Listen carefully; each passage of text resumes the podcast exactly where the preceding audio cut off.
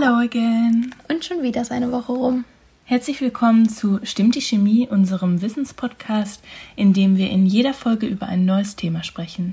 Das kann aus dem Studium sein, aus dem Labor, aus dem Alltag oder einfach ein aktuelles Thema, worüber wir euch aufklären möchten. Dabei erklären wir euch das Fachwissen aus einer naturwissenschaftlichen Sichtweise und wir bringen natürlich auch immer unsere eigene Meinung mit rein. Das dürft ihr aber natürlich nie persönlich nehmen. Ja, manchmal sollte uns ein, uns einfach nicht zu ernst nehmen. Ein bisschen Spaß muss ja auch mal sein. Okay, aber ich bin noch nicht ganz so bereit für die heutige Folge. Ich bin irgendwie noch etwas durch. Da musst du jetzt durch. Sorry. wir können ja eine kleine Runde Smalltalk machen. Das finde ich immer ganz nett. Wer von unseren Zuhörern da jetzt keine Lust drauf hat, der kann einfach die nächsten Minuten kurz skippen. Genau, wir brauchen ein kleines Warm-up. Ja, du hast mir noch gar nicht von deinem Golfen gestern erzählt. Ja, stimmt. War echt cool. Ich war mit meinem Papa ein paar Bälle schlagen, also kein richtiges Match, aber wir haben so, genau, anderthalb Stunden eigentlich die ganze Zeit geschlagen. War echt lustig. Mega gut. Also ich war früher auch ein paar Mal golfen, aber ich muss irgendwie sagen, dass das überhaupt nicht so mein Sport ist, auch wenn man das als Sport bezeichnet.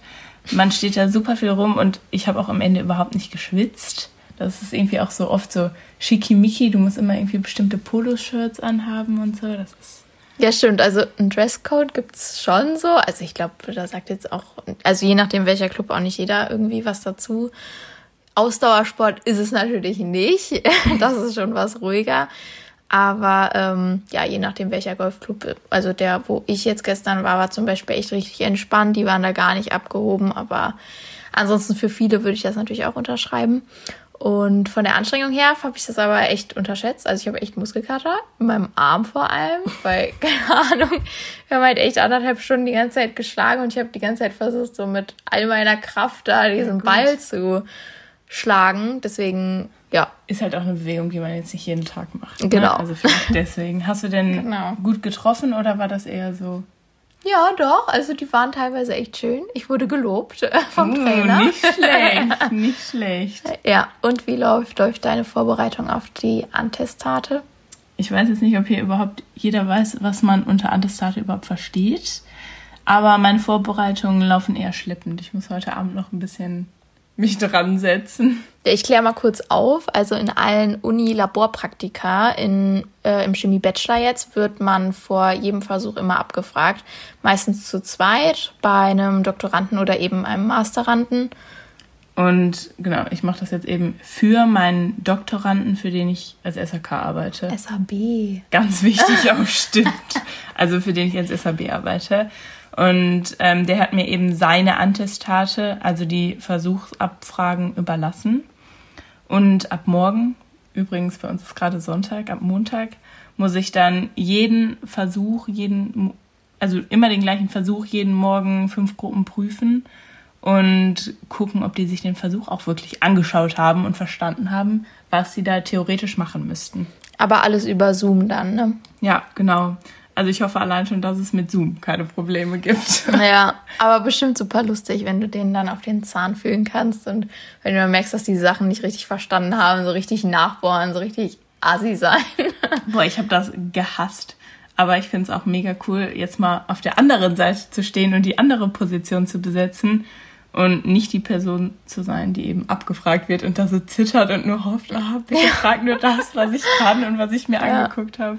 Obwohl, ganz ehrlich, eigentlich musst du dich doch viel besser auf den Versuch vorbereiten als, also, als sonst. Ich bin super vorbereitet. ja. Was erwartest du? Ja, Nein, aber ich, ich habe ja den Versuch über elektromotorische Kraft und muss hauptsächlich eigentlich was über die galvanische Zelle und alles, was dazugehört, abfragen. Und das ist wirklich Grundlagen. Also das ist jetzt nicht ja. kompliziert. Den Versuch hatten wir auch, weiß ja. ich noch, richtig PC.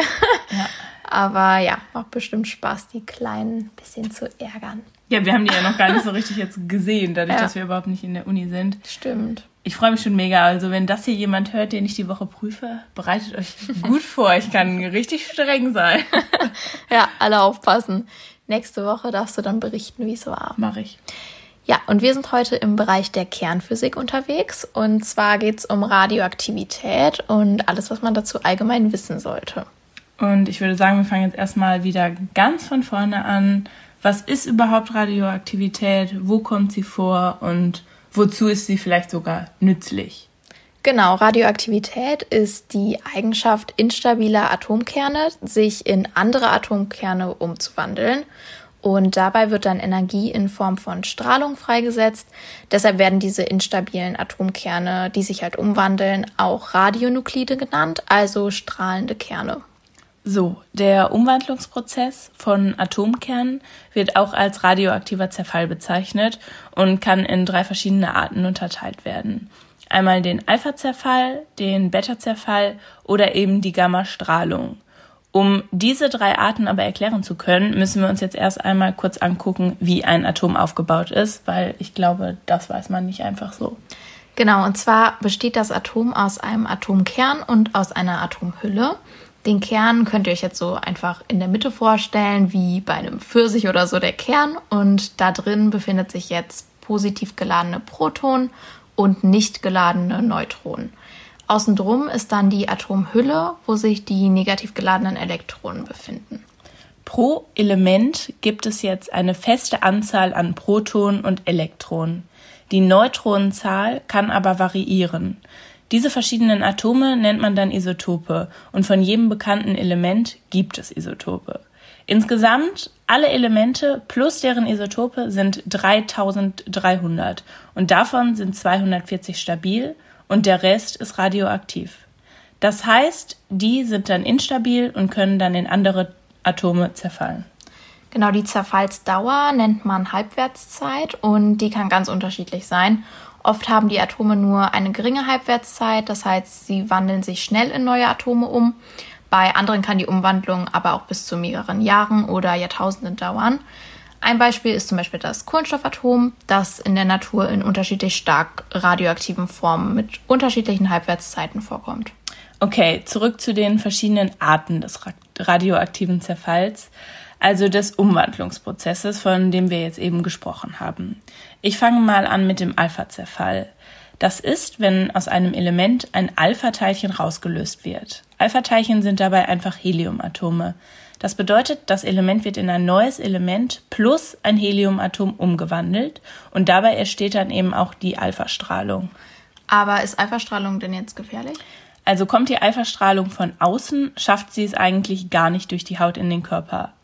Alpha-Strahlung hat nämlich nur eine super geringe Reichweite und sogar ein Blatt Papier könnte sie jetzt schon abschirmen.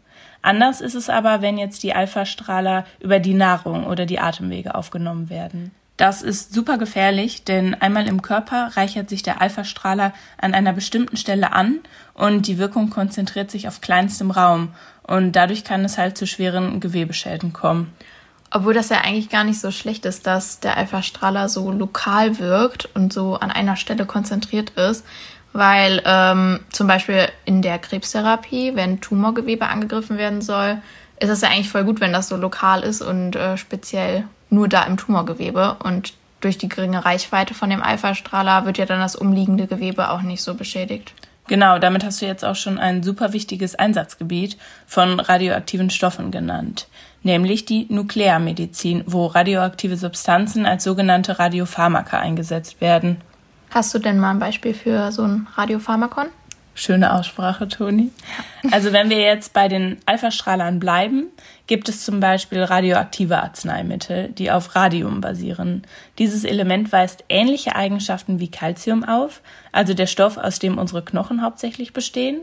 Und bei Knochentumoren kann dieses Radiummedikament getarnt als Calcium jetzt eingesetzt werden und durch den Alpha-Zerfall beziehungsweise eben die entstehende Alpha-Strahlung dabei dann gezielt die Tumorzellen zerstören.